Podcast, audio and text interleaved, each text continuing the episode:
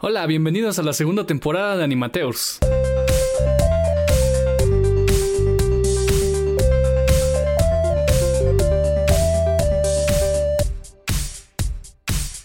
Nuestro invitado de hoy es un profe que me dio clases en Coco, eh, de varias clases, de hecho fueron industria de la animación, eh, publicidad y creo que ya fueron las que tomé contigo, Roger. Él es Roger Flores, ¿cómo estás? hola, hola, todo muy bien, muchas gracias. Aquí, eh, pues encantado de estar aquí para cotorrear un ratito. Qué bueno, este... Pues bueno, cuéntanos, Roger, ¿a qué te dedicas? Pues bueno, yo eh, me dedico, ahora sí que soy productor, director, este, editor, postproductor, muchas cosas, pero eh, actualmente trabajo en HBO, ¿no? Trabajo en la parte de creatividad eh, para dar, eh, damos, servicios creativos, ahorita hubo una reestructura, pero bueno, lo que hacemos es servicios creativos y hacemos como todas las estrategias, la creatividad, los promos, la trailers, todo lo que viene del canal y todo lo que va a salir propiamente este, le hacemos pues, promociones, le hacemos todas sus campañas, eh, definimos las estrategias de cómo se va a atacar. Ahorita estamos entrando en una nueva etapa en la oficina en donde eh, vamos a empezar a trabajar mucho con producciones originales para Latinoamérica, de lo que es eh, ya no solo HBO, porque ahora ya se unió todo y ahora ya somos de uno solo que se llama Warner Media. Y, este, y se unieron los canales, ¿no? O sea, ya, ya no solo es HBO, sino que ya está Turner, ya está CNN, ya está Cartoon Network, ya están TNT, eh, ya está muchísimos, ¿no? Ya somos ahora sí como un conglomerado de, canales y de, eh, de señales que se van a distribuir en toda Latinoamérica y Brasil. Este, y pues bueno, hay que estar haciendo como servicios creativos propiamente, pero bueno, eso es parte de lo que hago. Y también edito y postproduzco y también escribo, ¿no? Eh, como te digo, soy más bien como, me dedico a la industria tanto del cine como de, más bien del, producto audiovisual. Me gusta mucho la comunicación audiovisual y me gusta mucho eh, crear contenido y historias y me gusta mucho poderlas contar y me gusta mucho desarrollarlas y, todo eso, ¿no? Entonces, este, a grandes rasgos, eso es a lo que me dedico hoy en día y un poquito rápido como todo lo que he hecho y hago a lo largo de mi carrera. Wow. ok, o sea, básicamente a casi todo, pero. pero hay cosas ahí que, que tú conoces que muchos animadores luego no, no tienen este como noción de, ¿no? O sea, todo esto de del marketing, bueno, todo lo que dices, ¿no? De cómo atacar la industria y todo eso son cosas que pues no sé, siento que todavía no entiendo muy bien, a pesar, no, no es de que no me hayas enseñado bien, Roger, simplemente es como que siento que es algo muy complicado como de estudiar.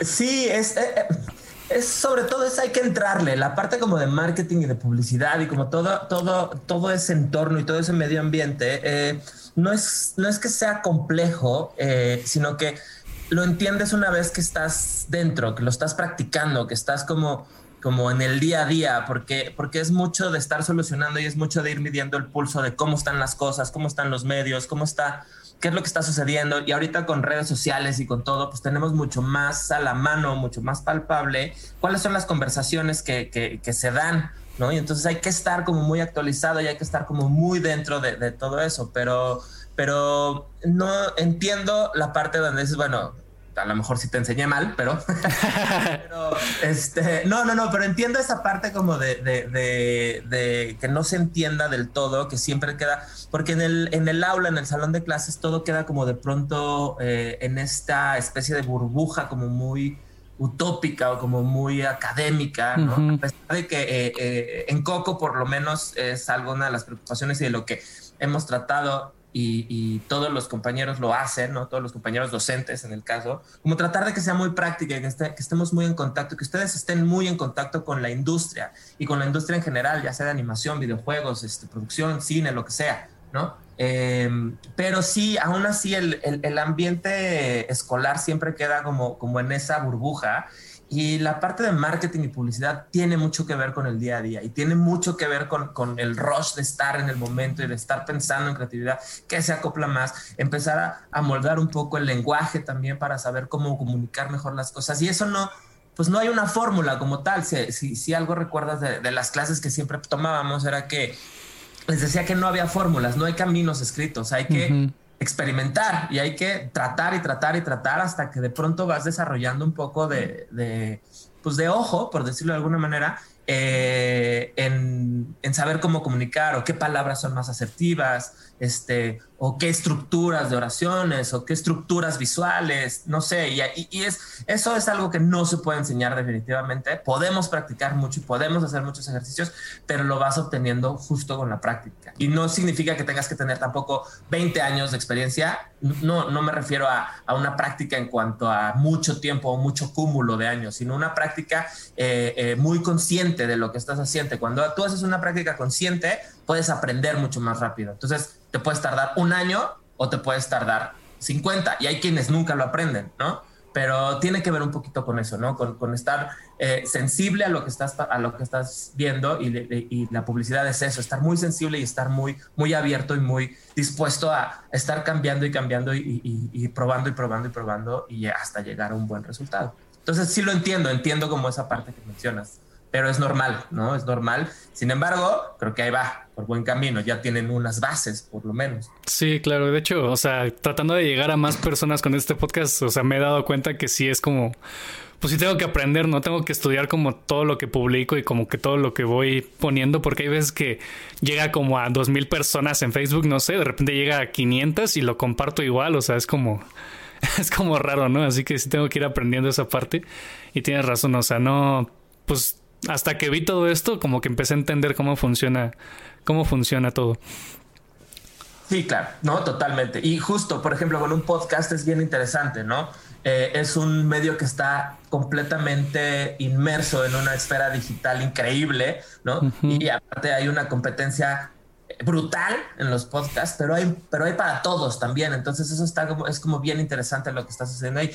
Y con esa misma, como dices, el comportamiento lo tienes que ir desmenuzando tú. No, no es algo que, no es algo que alguien te pueda decir, ¿no? O sea, te puede decir, ah, haces esto, esto y esto, y estos son los pasos. No, porque como cada producto es orgánico propiamente, cada producto tiene una vida propia, entonces va a llegar a ciertos nichos a los donde, a donde tiene que llegar. Y lo que tú tienes que hacer es ir desmenuzando cuáles son esos caminos y lo que te da toda la data alrededor es precisamente cuál puede ser un buen camino. Sí, claro. Bueno, Roger, este, al final esto no termina siendo, termina siendo más bien este podcast un este podcast para estudiantes y para interesados. Así que pues me interesa saber cómo qué estudiaste y cómo llegaste a, a ser pues un todólogo, porque haces de todo. este pues bueno, yo estudié ciencias de la comunicación en la Universidad Intercontinental, que está por allá por casi la salida a Cuernavaca, ¿no? Aquí en la ciudad.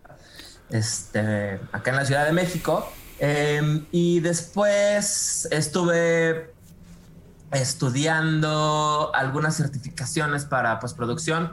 Desde la escuela eh, me dio como bueno, siempre tuve muy claro eh, que me gustaba mucho la parte de contar historias, la parte de hacer este, productos audiovisuales, ¿no? En algún momento quise enfocar toda, todos mis esfuerzos a hacer publicidad, ¿no? A ser publicista. Este, y entré un poquito a la carrera de ciencias de la comunicación con ese enfoque. Eh, antes de eso, eh, creo que vale la pena decir como em, afortunadamente para mí o por, por, mi, por mi personalidad o no sé por qué, por razones del destino, te digo, siempre he tenido muy claro que quería estudiar ciencias de la comunicación, tal vez por una admiración también a mi madre, ¿no? Que mi madre era, también estudió ciencias de la comunicación y estuvo metida en medios toda la vida, ¿no? Y, este, y desde muy chiquito estuve yo en sets de televisión, en, en estaciones de radio, en cabinas de radio, ¿no? Incluso eh, en Radio Educación, una estación eh, de aquí de estatal, ¿no? Del, del, gobierno más bien, este, no estatal, pero porque, bueno, ya somos, no, sé, de Radio Educación, ¿no? una estación de radio aquí, em, mi mamá hacía...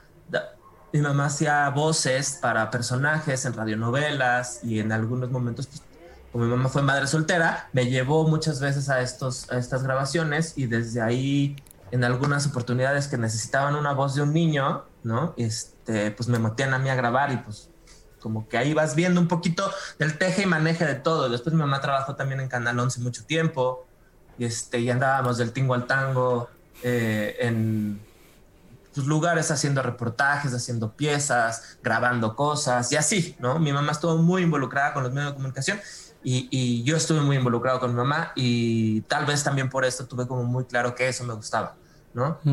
y, por lo mismo decidí estudiar ciencias de la comunicación, a pesar de que mi mamá pues no me decía que no, ni que sí, ni que nada, pues siempre me dejó como muy libre, pero como que yo creo que ella decía, pues a lo mejor lo estoy, lo estoy influyendo demasiado, ¿no? Este, pero no era, no, era el caso, la verdad es que era algo que a mí me gustaba mucho, me gustaba mucho ver la tele, me gustaba mucho leer cómics, me gustaba mucho leer revistas de música, me gustaba mucho la música, me gustaba mucho, ¿no? O sea, como el cine, me encantaba, ¿no? Me volvía loco también, este todo eso. Entonces, pues como que justamente platicando con ella le decía, es que todo, me parecía que ciencias de la comunicación englobaba un poquito de todo, aunque no te dan, el problema a lo mejor con ciencias de la comunicación, por lo menos en el momento en el que yo lo estudié, era que no te daban como una especialización eh, hacia algo, sino que te daban como una embarrada un poco de todo. Entonces veías veíamos medios impresos, veíamos este, digitales, veíamos cine, veíamos publicidad, veíamos radio, veíamos tele, veíamos, ¿no? Entonces era como un poquito, en cuatro años y medio, casi cinco, ¿no? Cuatro años y medio que duró mi carrera, eh, pues ver todo eso. Y justo antes de entrar, pues platicando con mi mamá me decía, bueno, pues este, sí está bien, si ese es tu enfoque, pues está bien, yo respeto, nada más quiero que lo hagas como que, como que un poco influido por, por mí, ¿no? Te digo, y ya estando en la carrera yo entré con esa, con esa, con esa inquietud como de ser publicista, como de hacer comerciales, ¿no? Propiamente.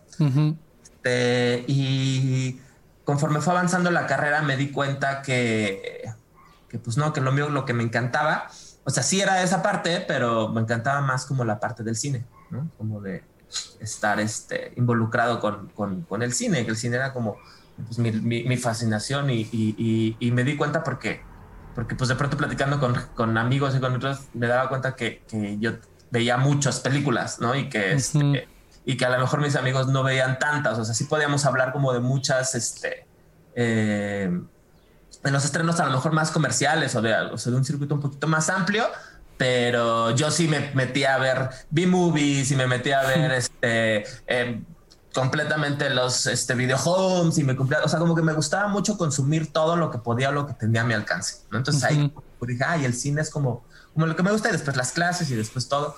Entonces vas desarrollando como ese gusto. Eh, y en ese mismo gusto, uno de los caminos que encontré fue la edición, ¿no? O sea, como ayudarles a editar sus cortometrajes a todos los compañeros de la escuela, ¿no? A los que, bueno, a los que querían, ¿no? A los que o editar los mismos, los mismos trabajos los míos, o cuando teníamos clases de publicidad, edita, yo editaba los, este, los comerciales, a pesar de que podíamos dirigirlos o podía ir yo a hacer como las tomas y todo, pero me gustaba editarlos y entonces empecé a desarrollar también mucha facilidad hacia los sistemas de edición, ¿no? tanto lineales como no lineales. En aquel entonces sí nos enseñaban un poquito cómo manejar ediciones lineales, que es de tape a tape, ¿no? y cómo, todo eso.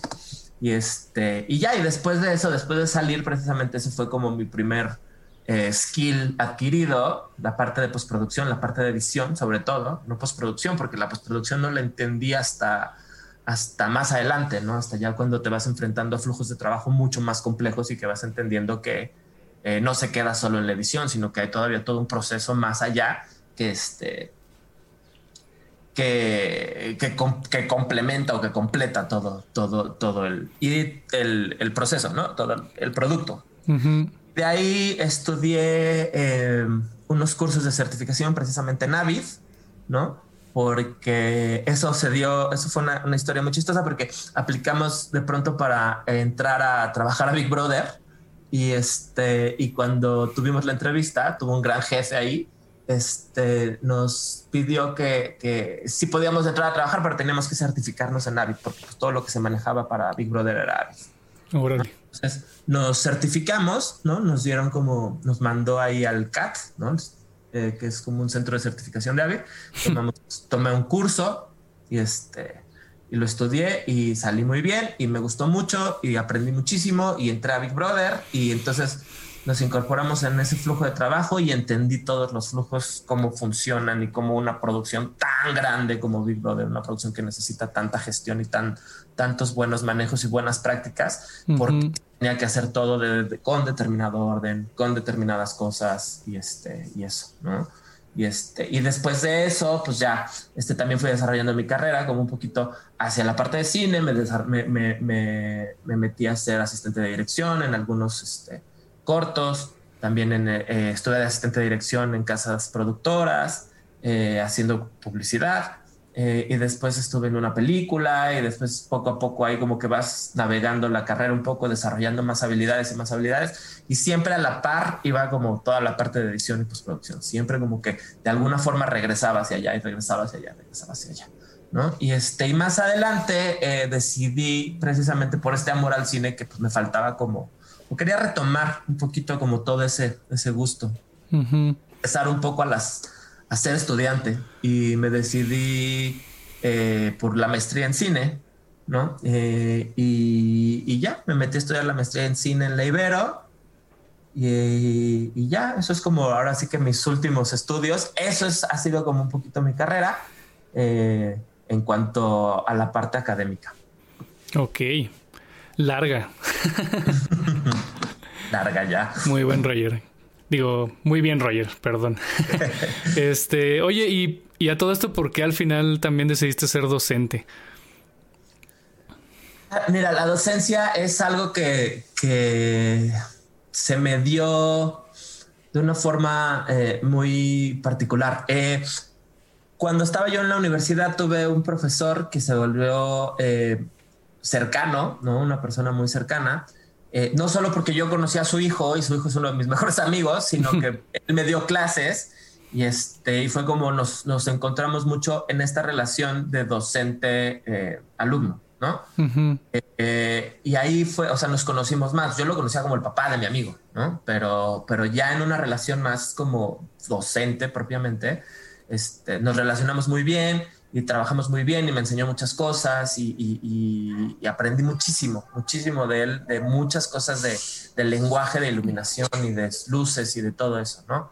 Y él, él cuando yo terminé la universidad, eh, hablé con él y me dijo y me, me invitó a ser como su adjunto mm. a clases ahí dentro de la universidad, en la WIC, en la, Intercontinental. Y le dije que sí, que, que estaba padre, ¿no? Y de ahí surgió la posibilidad, después de un semestre de estar como su adjunto, eh, surgió la posibilidad, me dijo, ¿quieres una clase? ¿Te gustaría dar una clase? Dije, uy, sí, me encantaría. Entonces me dio la oportunidad de dar clases ahí, primero, en la WIC.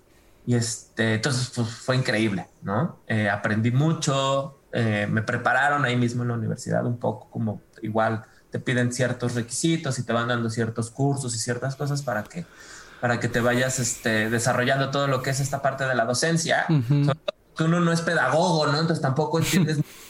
y aparte, pues no estaba tan, o sea, estaba, estaba chavo, no estaba tan grande, ¿no? O sea, como todavía, todavía me gustaba eh, andar ahí de, de relajiento. Entonces, pero estaba padre, estaba padre la oportunidad de empezar a dar clases. Y entré a la WIC a dar clases gracias a, gracias a este profesor y este y me gustó muchísimo, ¿no? Y estuve ahí como eh, pues varios un par de años, unos dos tres años estuve dando clases, este y después por chamba, porque me surgió una oportunidad laboral muy importante, desarrollamos un programa, fue un, como se complicaba muchísimo el horario. Entonces ya no podía seguir dando clases y sobre todo las distancias, ¿no? Porque la, la universidad está casi hasta la salida a Cuernavaca y yo trabajaba en Polanco, entonces prácticamente imposible y con el tráfico de esta ciudad pues se volvía como, como pues, inmanejable. y este y después estudiando ahora la maestría, como que siempre me quedó la cosquillita de regresar a la docencia, ¿no? Y de regresar a dar clases y, como decía, pues sí, me gustaba mucho, era como este, es como un espacio bien padre donde puedes este, pues, explorar nuevas formas de conocimiento, entablar nuevos diálogos, entender eh, mucho de lo que está pasando a niveles en la juventud propiamente, ¿no? Que, que, que pues ya estamos, o sea, yo ya estoy un poco alejado de eso en el sentido de, de, la edad, ¿no? Como por el rango de la edad y por también muchas cosas, por la vida misma. Pero estar en esos espacios creo que es bien padre y, como que de alguna manera buscaba esa forma de regresar, no sabía ni cómo.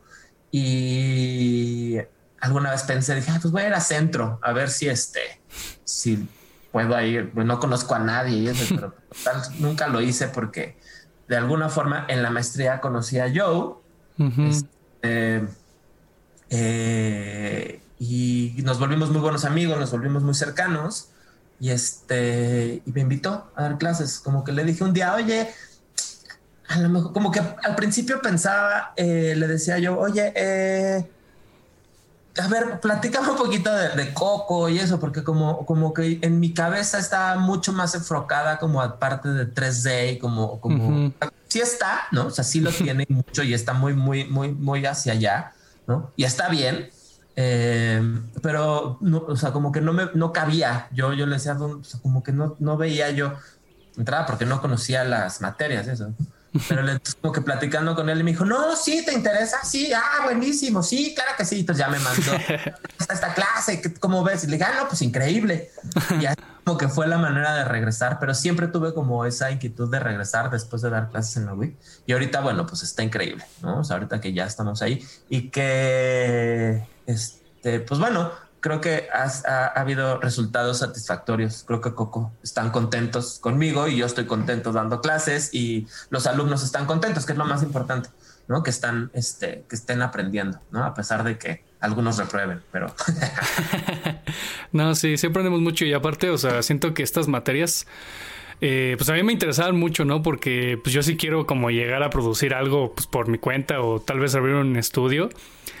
Y pues son cosas que neta, pues son como muy difíciles de entender y, y como tú dices, ¿no? Hasta que no lo haces, empiezas, empiezas como a ver qué onda con todo ese mundo. Pero el hecho de que tengamos estas clases y que nos enseñen como este, a grandes rasgos o, simplemente cómo funciona toda la industria y todo el marketing, publicidad y todas estas cosas, pues la verdad es que sí me, o sea, sí nos ayuda un buen como a entender antes de salir a, pues nada más hacer, a ver qué hacemos.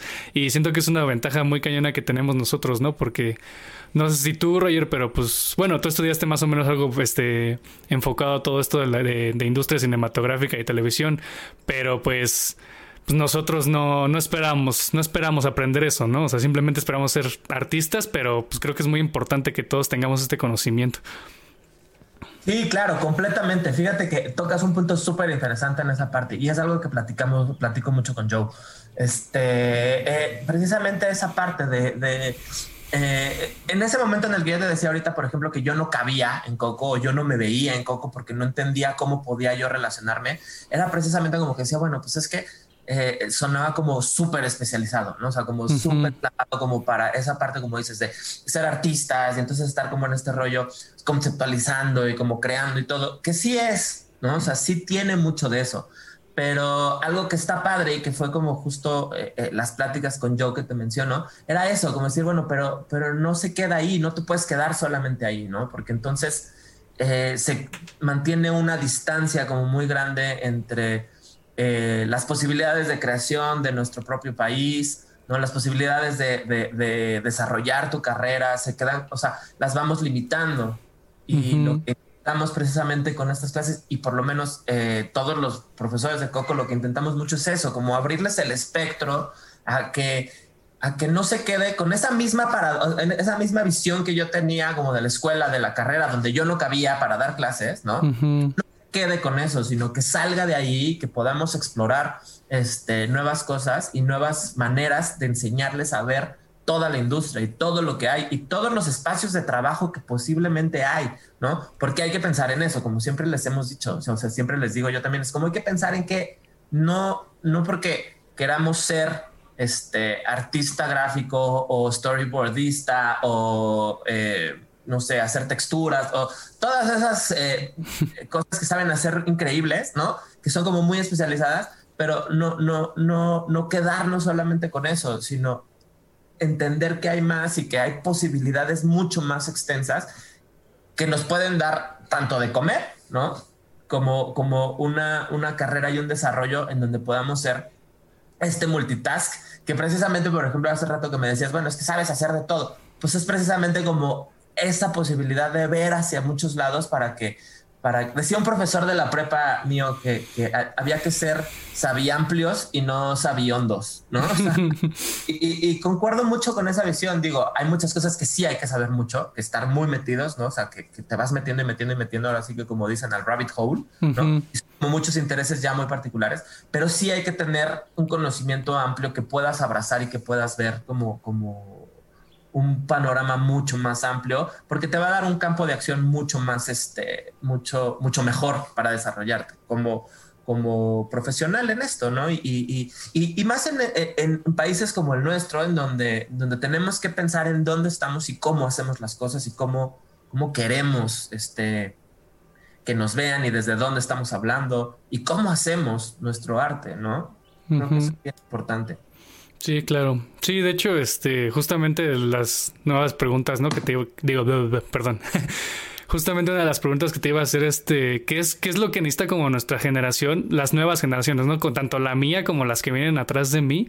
¿Tú crees que, necesitamos para que, pues, la industria empiece a crecer? O sea, o sea, de por sí ya, ya nos has dicho que hay industria, ¿no? Pero justamente, pues, el objetivo siempre es crecerlo, ¿no? Y siempre generar nuevas oportunidades para todos. ¿Tú qué crees que nos hace falta o qué debemos de hacer para empezar a pues a crecerla, a hacerla más grande? Pues eh, hay varias cosas que son como importantes, ¿no? Primero, hacer. Creo que, creo que eso es como la primera parte, ¿no? Hacer con los medios que tengamos y no, y no ponerlos de pronto como, no ponerse estas expectativas como de pronto tan elevadas o tan competitivas a nivel como de, de queremos hacer pizza, ¿no? Es probable que sí lleguemos ahí. O sea, eh, sí, o sea, es más, te podría asegurar que sí llegamos ahí, pero hay que, hay que recorrer un camino. Y creo que ese camino se está cimentando ahorita y ahorita ya hay como, pues hay convocatorias, hay muchos, o sea, dentro de la industria hay un interés por la animación, ¿no? Hay un interés por producir cine en 3D, hay un interés como, como por esta parte gráfica, hay un interés de muchas cosas de, ir desarrollando. Hay muchos estudios y muchos, este, eh, pues sí, como casas enfocadas a esto, como casas productoras enfocadas a todo lo que es 3D, a todo lo que es animación, todo, ¿no? Estudios de diseño, empieza a ver y empiezan a ser como muy, muy importantes y empieza a ver artistas como muy reconocidos gráficos en México eh, como industria, como una buena potencia, porque hay mucho talento, mucho, mucho talento, ¿no? Entonces creo que esa es como la primera base, como hacer, ¿no? Y, y en ese sentido, lo que sí diría como, como a las generaciones como, como, como nuevas, ¿no? Es que no se pierda precisamente esa posibilidad de entender que hay más cosas, ¿no? Y que, y que no solo podemos pensar en el producto Pixar o en el producto este, eh, eh, americano, ¿no? El estadounidense este, o el producto francés, ¿no? Que son como industrias súper poderosas en esta parte de la animación, sino que también hay otra y hay que voltearla a ver y hay que voltear a ver cuáles son las necesidades de nuestros territorios. Ellos tienen cubiertas esas partes y ellos tienen muchas posibilidades de hacer eso, pero nosotros tenemos que voltear a ver nuestros territorios y creo que, creo que es bien importante no perderlos de vista nunca, ¿no? Porque ahí es donde estamos hablando y ahí de ahí somos y de ahí es de donde... Y de pronto como que siento que de pronto nos vamos perdiendo más y más y más en ese abismo de, comparación con Estados Unidos, ¿no? Y, no, hay como, hay como muchos ejercicios y muchas cosas bien interesantes que se están haciendo a niveles independientes. Sí, es difícil competir contra un monstruo como Pixar, entonces no pensemos en eso, ya llegaremos allá, ya estaremos allá, ya podremos este, invertir, eh, no sé, cuántos millones quieras en marketing y, en, y, en, producir una película y en procesos y procesos y tener un pipeline de 250 animadores más 250 eh, que hacen staging y no, o sea, ya podremos, a lo mejor, ¿no? O a lo mejor nos voltean a ver y dicen, ah, mira, tú vente para acá y si eso es lo que quieres, está bien y se vale, ¿no?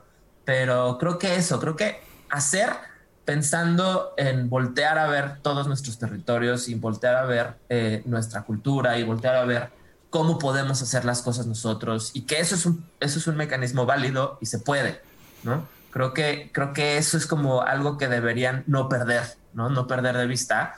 El, el, el saber, por ejemplo, que hay muchos estudios de juegos, ¿no?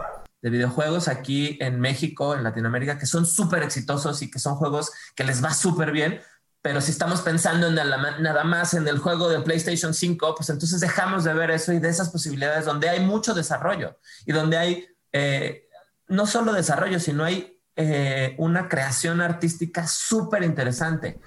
Y pensamos que apuntándole hacia Pixar, apuntándole hacia el Play, apuntándole hacia allá, este, no, no vemos a lo mejor que entrando a esa industria no vamos a poder desarrollar tanto como artistas, sino como esta maquinaria que, que sabe utilizar muy bien sus procesos, ¿no?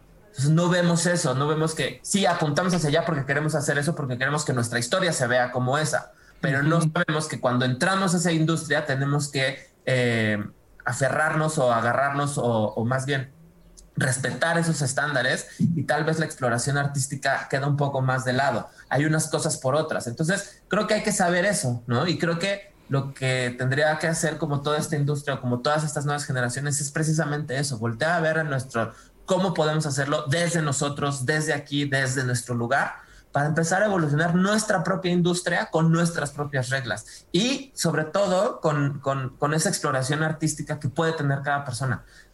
Hay maneras, sí, pero no pensemos primero en que lo primero que vamos a hacer va a ser este, Spider-Man, ¿no? O, o, o, o, Coco, o, ¿no? O sea, no sé. Sí podemos, sí apuntamos hacia allá y sí tenemos cosas que aprender de eso, pero cómo las traemos a, nuestras posibilidades y cómo las traemos a nuestra expresión artística, es ahí donde está creo que eh, lo más valioso y algo de lo que en la misma escuela está tratando como de fomentar, ¿no? Finalmente es, como creo que es súper importante eh, desarrollar esta industria que sí hay, como ya lo has dicho, ¿no? Sí hay un interés y sobre todo hay una emergencia. Ahí sí hay como una emergencia me dejará que emerge, ¿no? Una emergencia de, ah, ¿no? De que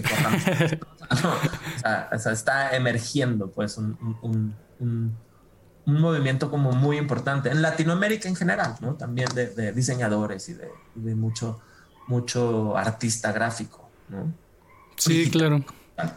Sí, y, lo que he notado mucho es, y tienes razón eso, ¿no? O sea, siempre me he preguntado por qué nosotros no tenemos como productos como ese cuando nuestro, como nosotros consumimos un buen, un buen, un buen, un buen de contenido.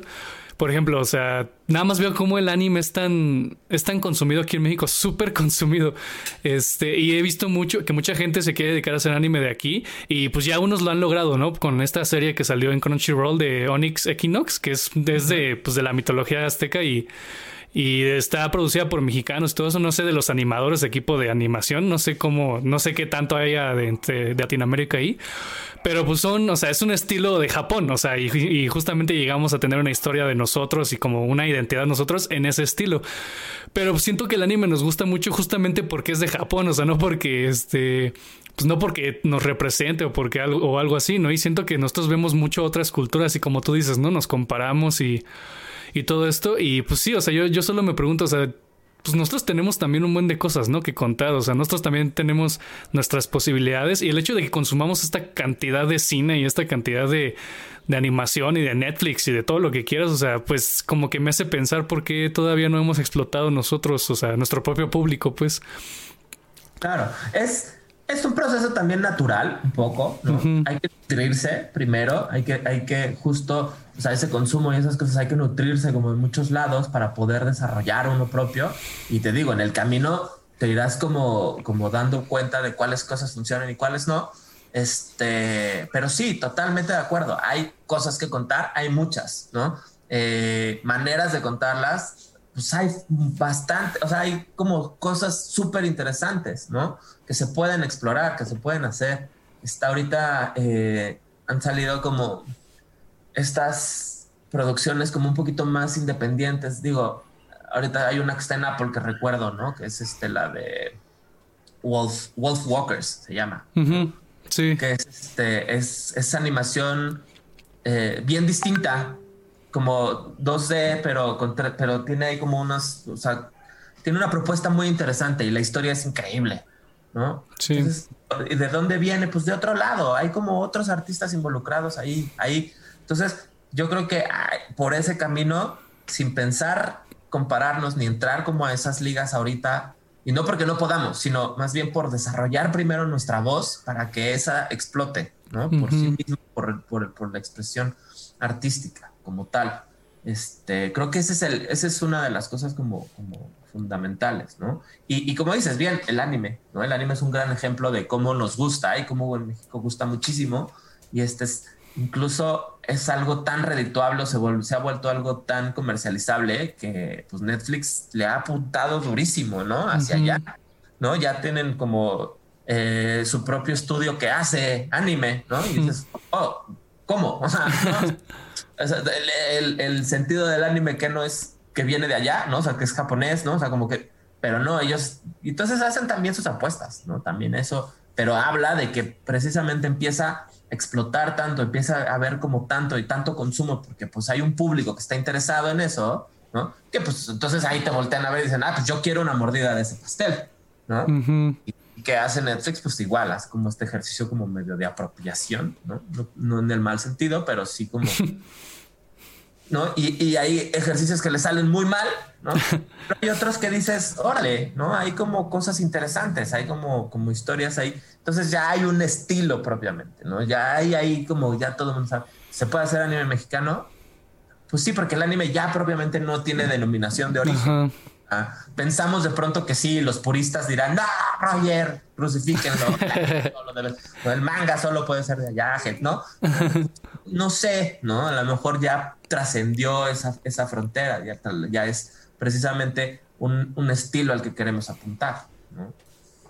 Sí, claro, y creo que, y como tú dices, ¿no? Creo que en ese camino ya van a ser cosas que pues, terminan siendo muy, muy, muy de nosotros, ¿no? O sea, por todo lo que consumimos. Y este, y de hecho, pues yo creo que ya estoy empezando a ver como todas estas, estos proyectos grandes. No sé si has visto, pero en Facebook aparece mucha publicidad de un nuevo juego que se llama Mi Clan Ajá. Este, que justamente lo están súper hypeando y, y, pues por las cosas que han mostrado se ve que va a quedar muy chido. Ojalá no nos decepcione, porque sí lo voy a comprar.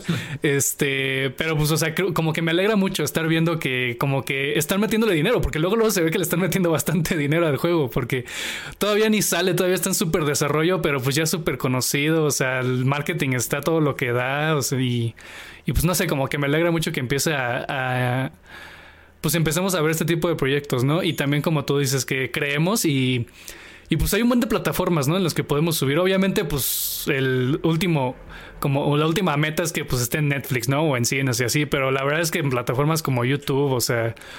Y pues entre nosotros mismos, ¿no? Compartir nuestro contenido y pues de ahí va a salir algo y puede que a alguien le interese, un inversionista por ahí que esté con buen varo, que, que nos vea.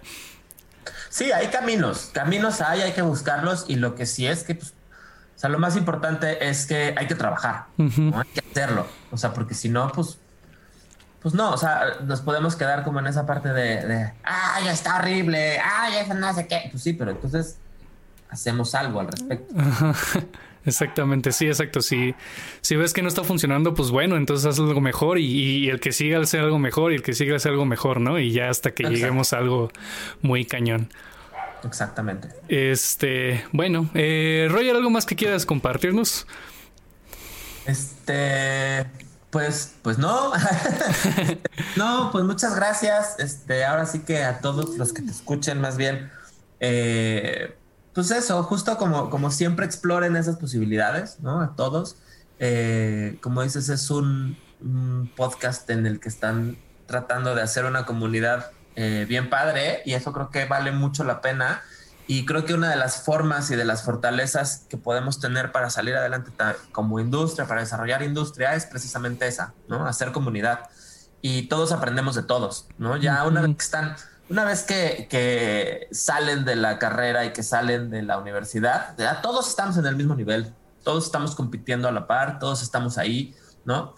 Este, y, con eso de competencia no, no, no quiero decir que, la tomen como en esta en este, en este sentido como de ay te no, te tengo que ganar y todos estamos ahí, ¿no? Estamos allá afuera. Y algunos más viejos que otros, ¿no? Y, al final del día sí nos estamos poniendo como, como al lado. Entonces, la única manera de, de que podamos hacer esto más grande y que podamos hacer que esas voces se escuchen, pues es eso, haciendo comunidad y explorando como las posibilidades que tenemos artísticas desde dónde estamos, teniendo claro desde dónde estamos parados, ¿no? Creo que eso es como mi, mi consejo y lo que, lo que siempre les digo, ¿no? Es no hay caminos eh, marcados.